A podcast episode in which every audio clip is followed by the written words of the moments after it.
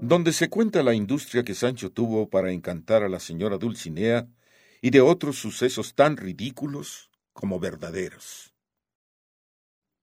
Y aquí fue el soliloquio de Sancho al pie de un árbol, y el declararse que su amo era un loco de atar, y él no le quedaba en saga, siendo más mentecato que aquel, pues le seguía y servía. Y aquí fue el decidir engañarle, haciéndole creer que una labradora, la primera que me topare por aquí, pensó, es la señora Dulcinea. Y cuando él no lo crea, lo juraré yo. Y ya tenemos con esto al fiel Sancho, decidido a jugársela a su amo y a venir a ser así uno más entre sus burladores. Caso de triste meditación. Y hemos de considerar también en él cómo teniendo Sancho a su amo por loco de atar y capaz de ser por él engañado, y que tomaba unas cosas por otras, y juzgaba lo blanco por negro y lo negro por blanco, con todo y con esto, se dejaba engañar, o más bien arrastrar a la fe en don Quijote, y sin creerle, creía en él. Y viendo que eran molinos de viento los gigantes y manadas de carneros los ejércitos de enemigos, creía en la ínsula tantas veces prometida. Oh poder maravilloso de la fe. Retuso a todo empuje de desengaños. Oh misterios de la fe Sancho Pancesca, que sin creer cree, y viviendo y entendiendo y declarando que es negro, hace al que le acaudala sentir y obrar y esperar como si fuese blanco. De todo ello, hemos de concluir que Sancho vivía, sentía, obraba y esperaba bajo el encanto de un poder extraño que le dirigía y llevaba contra lo que veía y entendía, y que su vida toda fue una lenta entrega de sí mismo a ese poder de la fe quijotesca y quijotizante. Y así, cuando él creyó engañar a su amo, resultó el engañado él, y fue el instrumento para encantar real y verdaderamente a Dulcinea. La fe de Sancho en Don Quijote no fue una fe muerta, es decir, engañosa, de esas que descansan en ignorancia. No fue una fe de carbonero, ni menos fe de barbero, descansadora en ocho reales. Era, por el contrario, fe verdadera y viva, fe que se alimenta de dudas, porque sólo los que dudan creen de verdad, y los que no dudan, ni sienten tentaciones contra su fe, no creen de verdad. La verdadera fe se mantiene de la duda, de dudas que son su pábulo, se nutre y se conquista instante a instante, lo mismo que la verdadera vida se mantiene de la muerte y se renueva segundo a segundo, siendo una creación continua una vida sin muerte alguna en ella, sin deshacimiento en su hacimiento incesante, no sería más que perpetua muerte, reposo de piedra. Los que no mueren, no viven. No viven los que no mueren a cada instante para resucitar al punto, y los que no dudan, no creen. La fe se mantiene resolviendo dudas y volviendo a resolver las que de la resolución de las anteriores hubieran surgido. Sancho veía las locuras de su amo y que los molinos eran molinos y no gigantes, y sabía bien que la safia labradora a la que iba a encontrar a la salida del Toboso no era, no ya Dulcinea del Toboso, mas ni aun Aldonza Lorenzo, y con todo ello creía a su amo y tenía fe en él y creía en Dulcinea del Toboso y hasta en su encantamiento acabó por creer. Esta la tuya es fe, Sancho, y no la de esos que dicen creer un dogma sin entender ni aun a la letra siquiera su sentido inmediato, y tal vez sin conocerlo. Esta es fe, y no la del carbonero que afirma ser verdad lo que dice un libro que no ha leído porque no sabe leer, ni tampoco sabe lo que el libro dice. Tú, Sancho, entendías muy bien a tu amo, pues todo lo que te decía eran dichos muy claros y muy entendederos. y veías sin embargo que tus ojos te mostraban otra cosa, y sospechabas que tu amo desvariaba por loco, y dudabas de lo que veías, y a pesar de ello le creías, pues que ibas tras de sus pasos. Y mientras tu cabeza te decía que no, decíate tu corazón que sí, y tu voluntad te llevaba en contra de tu entendimiento y a favor de tu fe.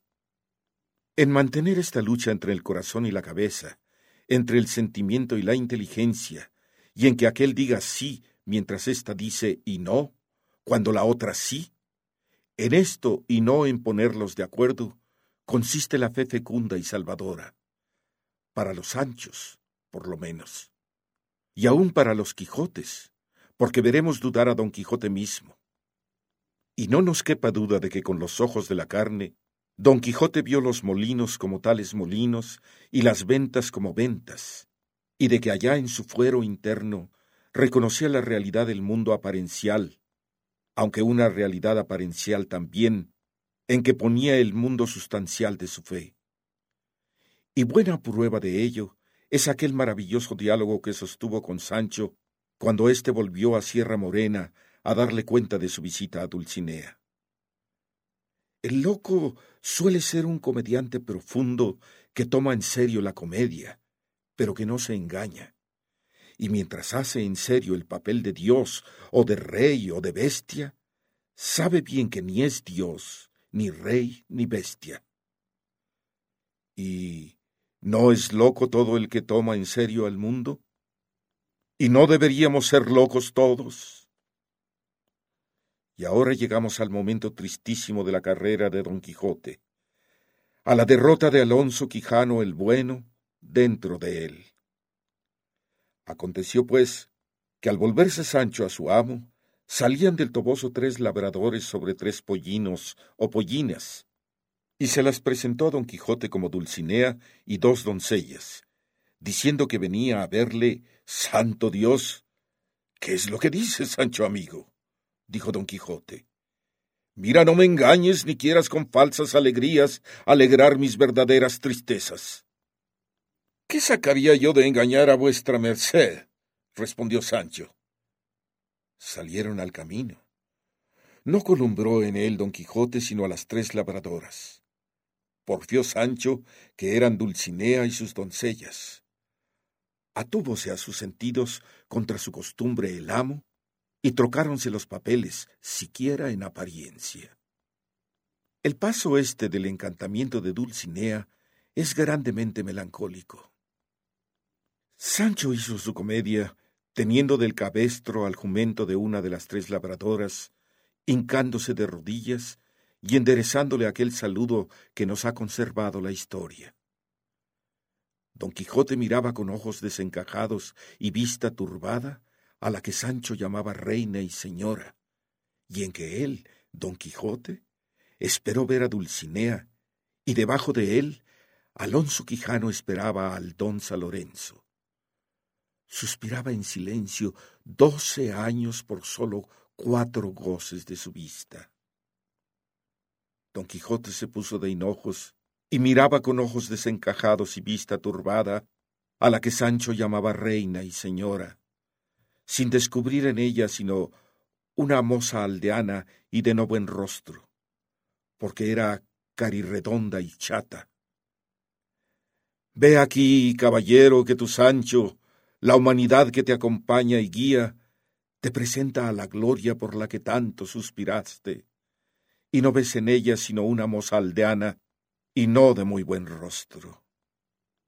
Pero es aún más triste el paso, pues si don Quijote no veía a Dulcinea, tampoco el pobre Alonso Quijano el Bueno veía a su aldonza.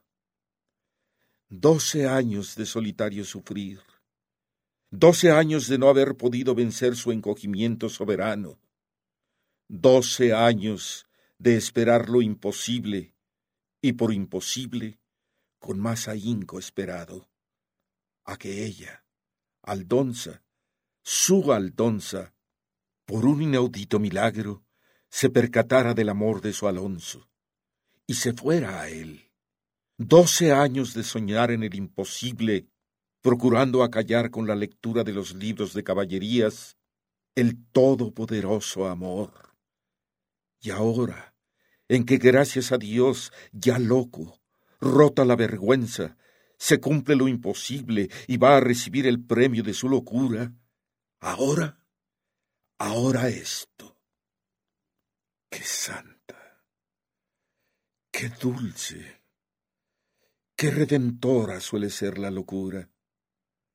Loco Alonso Quijano, por merced del Señor que se compadece de los buenos, rompió aquella tremenda costra de la timidez del hidalgo lugareño y se atrevió a escribir a su Aldonza, aunque fuese bajo la advocación de Dulcinea.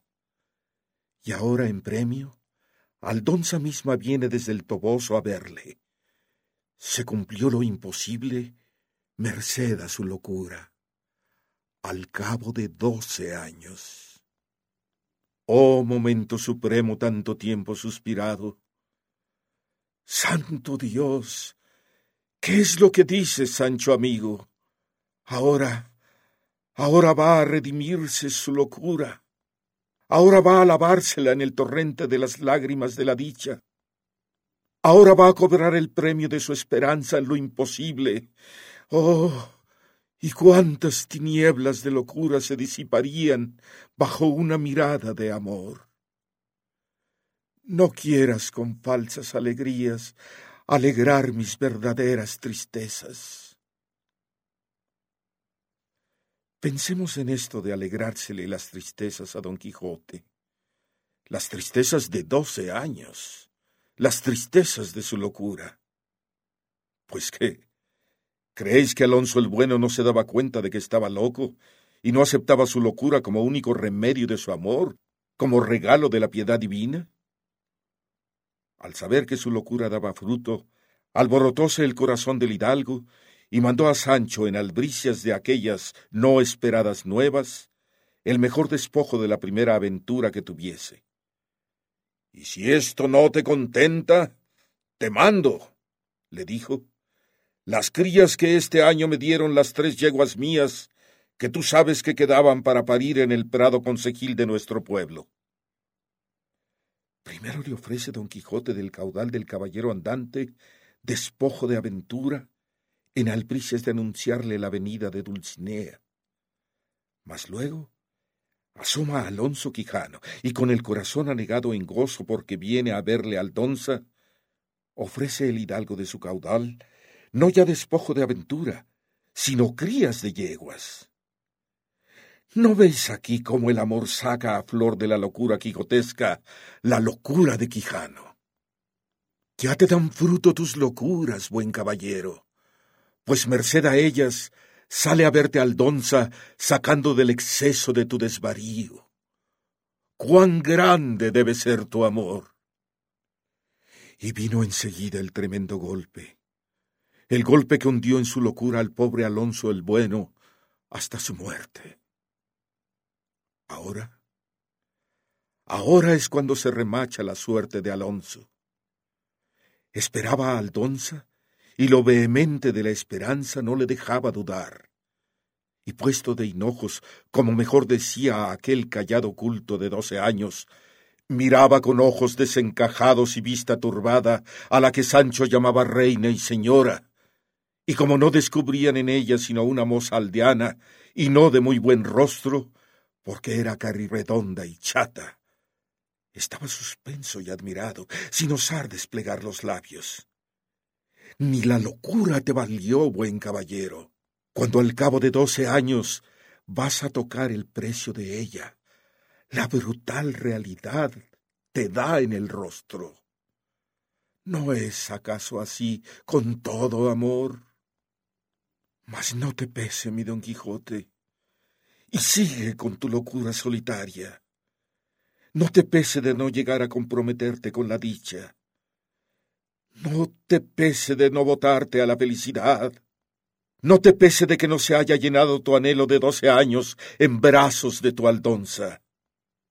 Y tú, oh extremo del valor que puede desearse, término de la humana gentileza, único remedio de este afligido corazón que te adora, ya que el maligno encantador me persigue y ha puesto nubes y cataratas en mis ojos, y para solo ellos y no para otros, ha mudado y transformado tu sin igual hermosura y rostro en el de una labradora pobre. Si ya también el mío no le ha cambiado en el de algún vestiglo, para hacerle aborrecible a tus ojos. ¿No os entran ganas de llorar oyendo este plañidero ruego? ¿No oís cómo suena en sus entrañas, bajo la retórica caballeresca de Don Quijote, el lamento infinito de Alonso el Bueno, el más desgarrador quejido que haya jamás brotado del corazón del hombre? ¿No oís la voz agorera y eterna del eterno desengaño humano? Por primera vez, por última, por única vez, habla don Quijote de su propio rostro, de aquel rostro de Alonso que se encendía de rubor al pensar en Aldonza. La humildad con que mi alma te adora, humildad de doce años, humildad alimentada en largas noches de soledad y de absurdas esperanzas, humildad nutrida con el más grandioso temor y encogimiento que jamás se viera. Lo inmenso de su amor le había hecho humilde, y jamás osó dirigirla una palabra solo. Seguid leyendo la historia de este encuentro y sacándola por vosotros mismos, lectores míos, el jugo que tenga.